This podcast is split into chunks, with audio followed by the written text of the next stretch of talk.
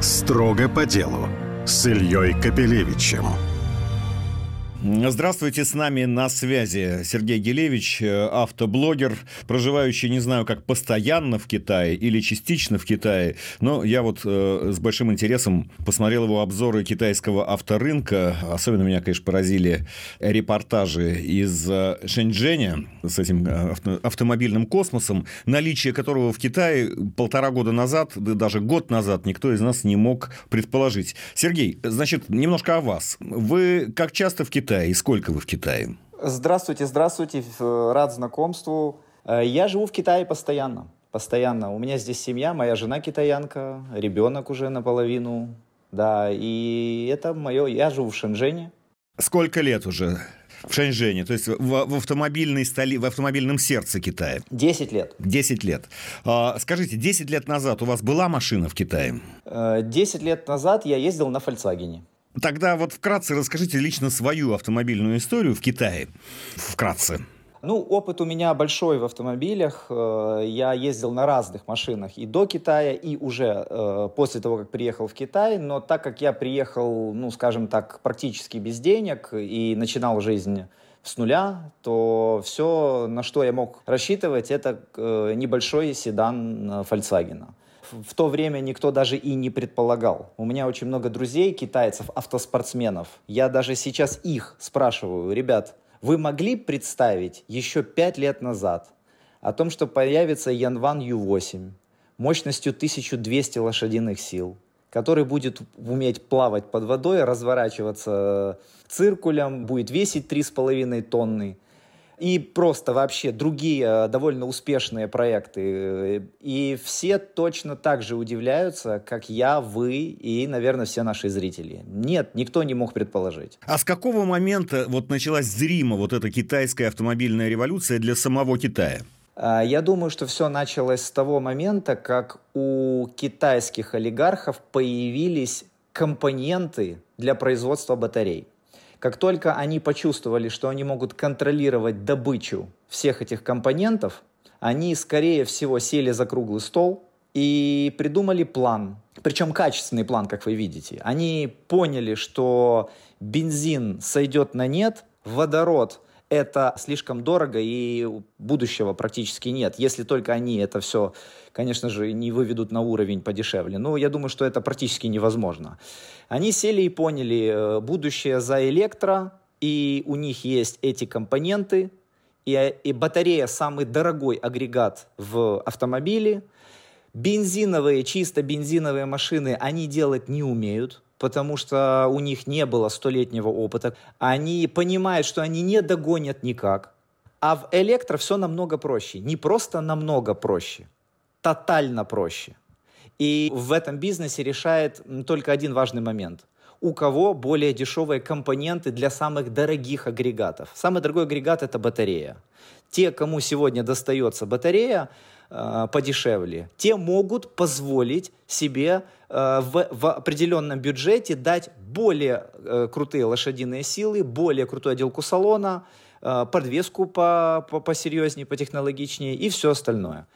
Э, поэтому я думаю, что они э, именно из-за этих условий, из-за того, что у них появились эти компоненты, э, насколько я понимаю, они контролируют сегодня добычу им принадлежат основные акции всех этих э, компаний. Я так понимаю, это в Южной Америке в основном происходит, если я не ошибаюсь. Нет, нет, в самом Китае, в самом, в самом Китае значительная доля компонентов для батарей находится, значительная доля рынка им принадлежит непосредственно на самом Китае. Позвольте, ну, так сказать, чуть-чуть вот эти макроэкономические вопросы в сторону. Для россиян электроавтомобиль, э, электромобиль – это пока скорее экзотика. Мы-то смотрим на бензиновые автомобили. А вот вы говорите, что китайцы решили решили, и мы, кстати, я лично на них ездил, и, конечно, меня они удивили. Я никак не ждал от китайцев, на которых мы там еще пять лет смотрели как на некий такой дешевый хлам, по крайней мере, такого уровня комфорта, качества и технологий, которые, которыми напичкан автомобиль. Вы говорите, что бензин, китайские бензиновые машины – это так,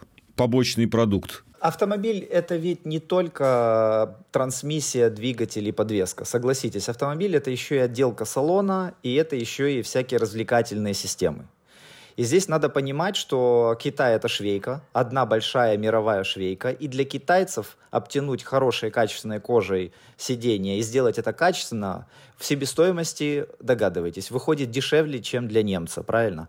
А, и мультимедийка здесь самая передовая, особенно вот я в Шэньчжэне нахожусь, я прекрасно знаю этот рынок, э, самый большой в мире электроники, и им просто дешевле обходится. Поэтому сегодня, садясь недорогого китайца, вы получаете отделку салона круче, чем в этом бюджете у остальных мировых автобрендов, и мультимедийка выше.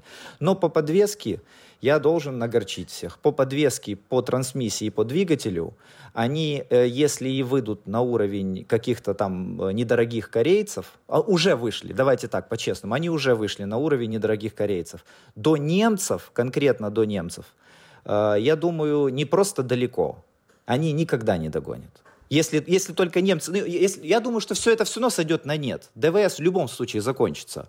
Это уже предрешено. Э, поэтому э, просто я, я считаю, что на ДВС пока просто еще докатывают какие-то там годы. Просто докатывают. Я в дискуссию на этот счет э, не хочу тратить на нее время, но так ради ремарки скажу, что мы с вами записываем беседу в тот день, когда в Чикаго отключились все электрозарядки из-за мороза. И, значит, прекрасный владелец Теслы, который там второй день ничего не может сделать со своим электромобилем, заявляет, значит, в американских телеканалах такая цитата дня. Электромобиль — это прекрасно, но не для Чикаго. Вот. Но давайте пойдем дальше. Это пока точно не для России. Э, электромобиль э, по целому ряду причин. А как же с генератором? Э, в таком случае это гибрид. В таком случае это гибрид. Расскажите о них. Э, не совсем.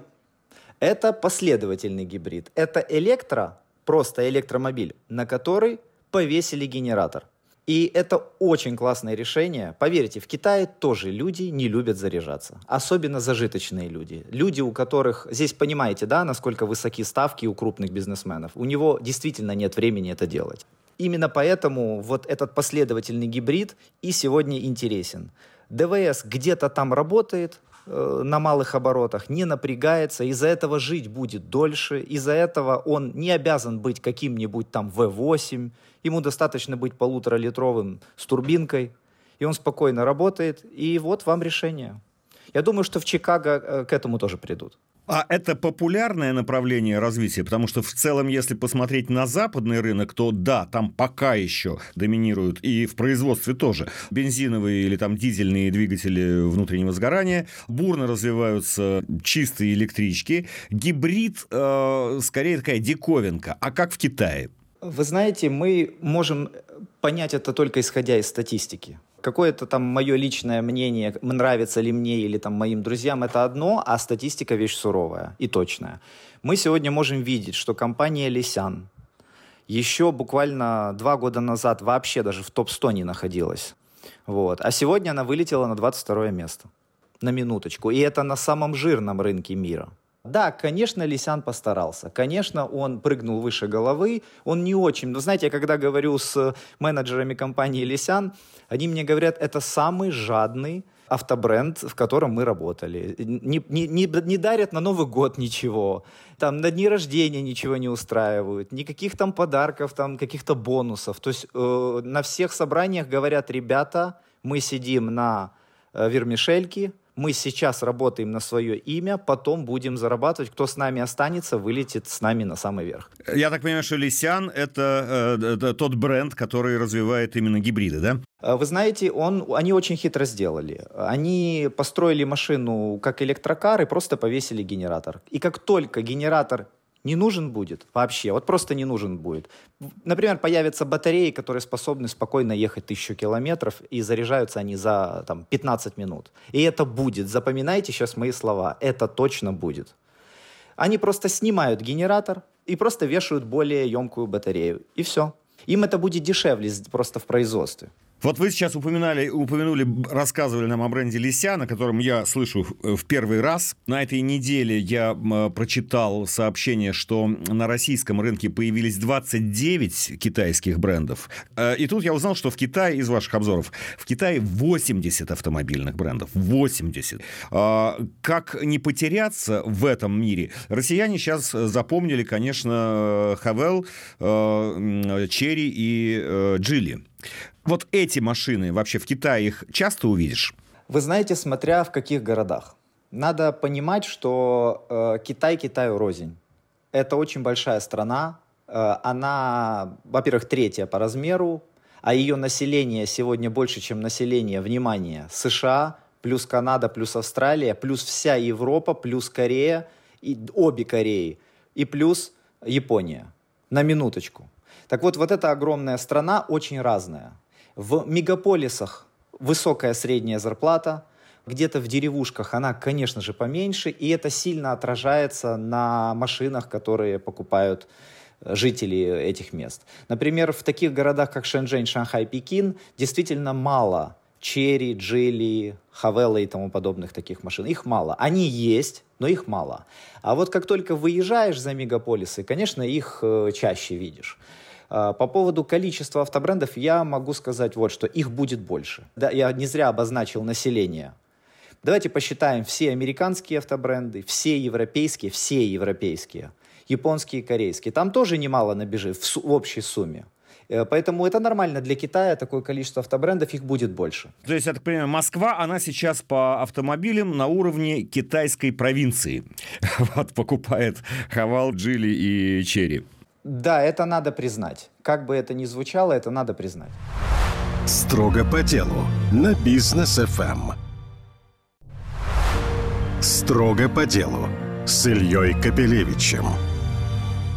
Поговорим немножко про цены. Мы э, знаем, что бюджетный кроссовер переднеприводный, который так часто мы видим сейчас в Москве, вот всех этих трех э, марок, там в Китае, как я представляю, стоит примерно 15 тысяч долларов, вы меня поправите, а здесь в России ну где-то от 18 до 23.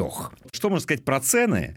Что можно сказать про заход новых брендов? Будет ли вот приход этих, ну не 80, а уже, хотя бы уже 29 брендов, которые уже есть. Будет ли это как-то вот нам приближать цену на эти машины в России к ценам в Китае? Смотрите, э, будет больно, но надо сказать как есть. Э, э, например, популярнейший кроссовер Cherry Tiggo 7 Pro. Популярнейший у нас или популярнейший у, там у вас? У вас, у, у вас, у вас. У нас, у нас в России. Да, он здесь стоит 12 тысяч долларов он стартует с 12 тысяч долларов. И здесь важно понять один маленький момент, очень важный момент. В Китае даже самая маленькая комплектация, самая простая, это у вас где-то средняя. Вот так надо понимать. То есть, извините, Cherry Tiggo 7 Pro, в Китае он обходится в миллион рублей, если на наши деньги сейчас. Миллион, миллион сто.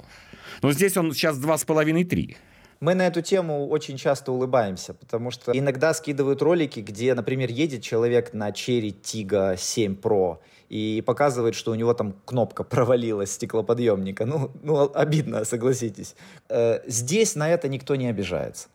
Потому что эта машина стоит здесь 12 э, тысяч долларов. То есть человек, у которого провалилась кнопка, приезжает на сервис, если даже у него уже нет гарантии, то починить эту кнопку, он, он просто тарелку риса приносит, вот тарелку риса приносит, кладет ее на стол, и тот, кто этот рис берет, идет и чинит ему эту кнопку.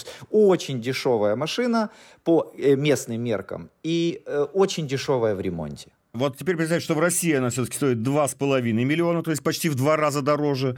И, я не знаю, за э, миску э, геркулесовой каши э, на любом углу кто-нибудь нам починит провалившуюся кнопку. Что пишет зрители в вашем канале? Конечно. Ну, три миски надо. Я, где-то эквивалент, насколько мы следим, X3 где-то. Ну, руки, они-то, руки рабочие, они одинаково, но сама кнопка будет стоить три раза дороже. Почему именно эти э, бренды пока э, так превалируют у нас? Э, Хавал, Черри и Джили. При таком наличии прочих. Они в развитые страны не поехали, как вы заметили. Они там не смогут, не получится. Все-таки э, давайте быть честными, э, не нужно преувеличивать возросшее качество китайцев. Не надо преувеличивать. У них действительно выросла отделка салона. Си, давайте так, сильно выросла отделка салона. У них выросла мультимедиа, у них нормальные э, лошадиные силы, нормальные спортивные показатели как для этой цены, и у них э, хороший краш-тест. То есть эти машины стали безопасными, машины с классной мультимедией, с классной отделкой салона. Но они не едут по качеству подвески, они не едут так комфортно, как едет Шкода. И поэтому мое мнение, я могу ошибаться, но мне кажется, они просто не смогут конкурировать. Все-таки, когда есть с чем выбирать, человек почувствует, что ему приятнее рулиться в Шкоде. Это мое мнение. Хорошо, но вот вы нам э, очень такую, как холодный душ, трезвую оценку дали присутствующих, доминирующих у нас